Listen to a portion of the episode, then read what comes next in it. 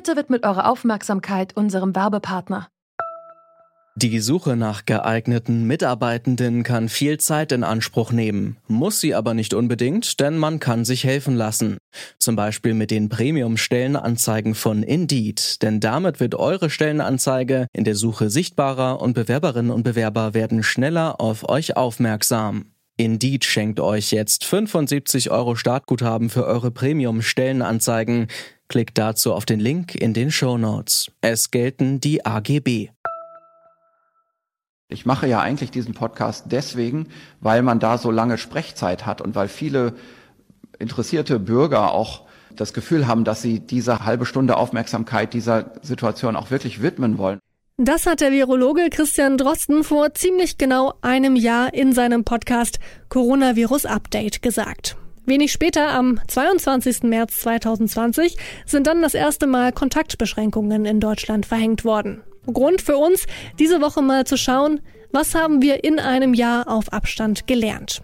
Wir starten heute in diese Themenwoche mit einem Blick auf die Wissenschaftskommunikation und die Frage, über Wissenschaft reden. Aber wie? Es ist Montag, der 15. März 2021 und ich bin Marianta. Hallo.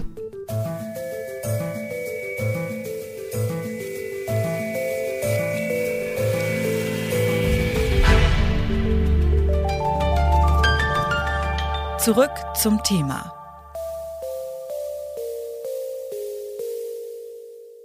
Bevor es losgeht, aber noch ein kurzer Hinweis in eigener Sache. Falls ihr uns gerade im Daily Drive bei Spotify entdeckt habt, abonniert doch bitte diesen Podcast direkt in eurer Podcast-App. Wissenschaftliche Debatten sind durch die Corona-Pandemie öffentlich zugänglicher geworden. Auf Twitter und Instagram oder in Form von Podcasts, Artikeln und Fernsehbeiträgen nehmen Menschen an den Entwicklungen rund um das Virus teil.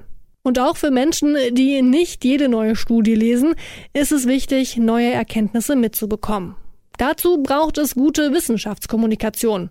Das Paradebeispiel im vergangenen Jahr dafür war wohl das Coronavirus-Update vom Norddeutschen Rundfunk. In dem Podcast sprechen die Journalistin Corinna Hennig und ihr Team mit dem Virologen Christian Drosten und der Virologin Sandra Ziesek. Ich habe mit Corinna Hennig darüber gesprochen, was sie aus dem vergangenen Jahr gelernt hat. Hallo, Frau Hennig. Hallo. Infektionsketten, Virusmutation und Impfstoffwirksamkeit, das sind komplexe wissenschaftliche Themen und kein Allgemeinwissen. Das hat sich mit der Corona-Pandemie geändert, denn das öffentliche Interesse an wissenschaftlichen Erkenntnissen ist gerade ungewohnt groß. Warum haben Sie sich damals entschieden, die Erkenntnisse über das Coronavirus gerade in Form von einem Podcast rauszubringen? Ja, wir hatten einfach das Gefühl, da ist so ein bisschen eine Lücke in der, in der Information der Menschen, aber auch in der Form der Information. Das Problem bei Wissenschaft ist ja, dass sie selten in so eine Schlagzeile passt. Und deswegen ist Podcast ein ganz gutes Medium, selbst wenn man sich dann vornimmt, 10, 15 Minuten zu machen. So hatten wir es nämlich am Anfang geplant. Ähm, dann hat man ja trotzdem immer noch ein bisschen Luft, weil man keine ganz strenge Schublade passen muss. Beim Thema Corona, da geht es ja auch immer mehr um politische und organisatorische Entscheidungen, zum Beispiel, wann soll wer von wem geimpft werden und wie sinnvoll ist es, die Beschränkungen zu lockern.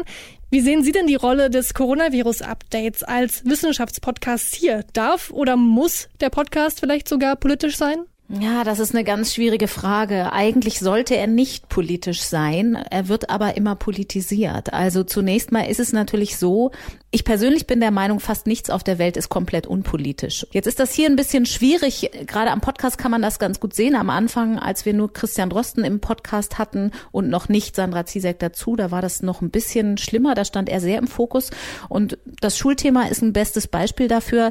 Da hat er gesagt, aus wissenschaftlicher Sicht, welche Rolle Schulschließungen spielen könnten bei der Eindämmung der Ausbreitung des Virus, hat damit aber natürlich nicht gesagt, liebe Politiker, macht die Schulen zu, weil seine Expertise ist nur eine virologische und bei der Frage Schulen öffnen, Schulen schließen, da spielen natürlich pädagogische, bildungspolitische Fragestellungen auch eine große Rolle, teilweise je nach Inzidenz auch manchmal eine größere und das ist absolut nicht seine Expertise, auch nicht die von Sandra Ziesek. Äh, ich kann da als Journalistin so insgesamt drauf gucken, aber innerhalb dieses Podcasts beschäftigen wir uns mit virologischen und epidemiologischen Fragestellungen und die kann man eben nicht eins zu eins auf die Wirklichkeit legen, sondern sie sind nur ein Ausschnitt. Insofern ich glaube, wir können nicht verhindern, dass der Podcast auf eine Art politisch ist, weil er natürlich dazu beiträgt und weil ich glaube, es ist nicht vermessen zu sagen, dass uns auch einige Politiker zuhören in dem Podcast.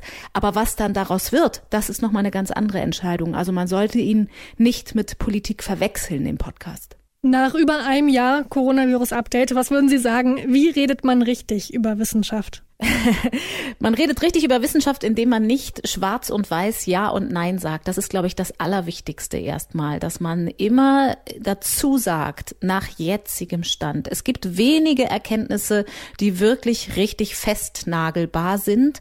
Deswegen, wenn man über Wissenschaft reden will, ist es immer wichtig zu kommunizieren, wo sind noch Fragen offen, wo muss ich vielleicht eine Erkenntnis einschränken, in dem Sinn, dass ich sage, Manche Fragen sind vielleicht noch gar nicht gestellt worden und wenn die irgendwann gestellt werden, auch im Labor, dann kommen noch weitere Erkenntnisse zu und erst dann ergibt sich ein vollständiges Bild. Also Wissenschaft braucht in der Regel Platz und da, wo sie kürzer dargestellt wird, da muss ich ganz viel Hintergrundwissen haben als, als Journalist, um eben zu wissen, was darf ich weglassen, ohne das Ergebnis zu verzerren. Also nie Ja und Nein, schwarz und weiß oder sagen wir mal fast nie und immer Unwägbarkeiten mitkommunizieren. Wissenschaft ist nie schwarz-weiß und braucht Platz. Nicht immer kann die komplexe Realität einfach in einer Überschrift dargestellt werden. Das haben wir alle im vergangenen Jahr schnell gemerkt und dabei viel gelernt. Ohne Corona hätten die meisten Menschen wahrscheinlich nie das Wort Aerosol gehört oder gewusst, was ein R-Wert ist. Wie also kann Wissenschaftskommunikation gelingen? Darüber habe ich mit Dr. Berend Barkeller gesprochen. Er forscht unter anderem zu Wissenschafts- und Umweltkommunikation an der Uni Landau. Ich habe ihn gefragt, ob die Krise für ein neues Wissenschaftsverständnis in der Gesellschaft gesorgt hat. Das weiß ich nicht und ich glaube, die Aussage wäre auch zu breit gefasst. Was wir zu Anfang der Pandemie beobachtet haben als Wissenschaftlerinnen und Wissenschaftler, die Wissenschaftskommunikation untersuchen, war zunächst mal eine große Chance und auch quasi beeindruckend, wie sehr das, was wir in den letzten Jahren beschrieben haben, sich in einer Krisensituation zeigt und bewahrheitet. Das hat, zeigte sich vor allem eben dann auch an dem NDR-Podcast mit Christian Drosten, an dem mittlerweile auch Sandra Zizek beteiligt ist, da wissenschaftliches Wissen mit hoher Expertise vermittelt wurde und gezeigt wurde, wie sich eine, sagen wir mal, unsichtbare Entwicklung, die man ja primär erstmal nicht beobachten kann, niederschlagen wird, wenn man wissenschaftliches Wissen heranzieht. Dann zeigte sich aber relativ schnell eben auch die Fallstrecke, die wir in der Wissenschaftskommunikation beobachten und immer wieder sagen, dass solches wissenschaftliches Wissen eben nicht so eindeutig ist, wie es vom politischen System und auch vom medialen System erwartet wird. Sie haben es gerade schon von sich aus angesprochen, das Coronavirus-Update vom NDR mit Christian Drosten oder unter anderem Christian Drosten.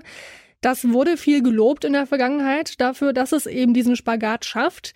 Wird das Coronavirus-Update Ihrer Meinung nach dem Bedürfnis der Menschen nach Informationen gerecht? Also dieses Coronavirus-Update ist ein hervorragendes Medium, in dem man viele Beispiele dessen sieht, was wir als gute Wissenschaftskommunikation bezeichnen würden. Also wo klargestellt wird, wie stark der Stand des wissenschaftlichen Wissens ausgeprägt ist, wo noch Unsicherheiten bestehen, welche Faktoren in Modellierungen einfließen, was man weiß und was man auch nicht weiß.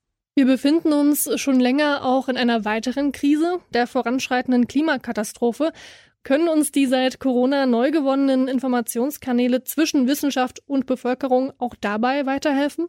Ich könnte mir vorstellen, dass die intensive Auseinandersetzung, die jetzt auch innerhalb der Wissenschaft und auch innerhalb des Journalismus stattgefunden hat, wie man sich mit sich schnell verändernden und auch widersprüchlichen wissenschaftlichen Befunden auseinandersetzt, eine Chance bieten, auch in Zukunft hieran anzusetzen in der Umwelt- und Klimakommunikation. Gerade hinsichtlich der Kommunikation des Klimawandels und von Umweltfragen zeigen sich ja viele Parallelen. Es gibt Risiken und Gefahren, die nicht unmittelbar wahrnehmbar sind und für die man auf wissenschaftliches Wissen zurückgreifen muss. Dieses wissenschaftliche Wissen ist aber mit Unsicherheiten behaftet. Insofern könnte eben die tiefe Auseinandersetzung und die Erfahrung, die wir jetzt damit gewonnen haben, wie mit solchen Unsicherheiten umgegangen wird, eine Chance dafür sein, die Wissenschaftskommunikation, die Nachhaltigkeitskommunikation in den nächsten Jahren an den Erfahrungen orientiert zu gestalten.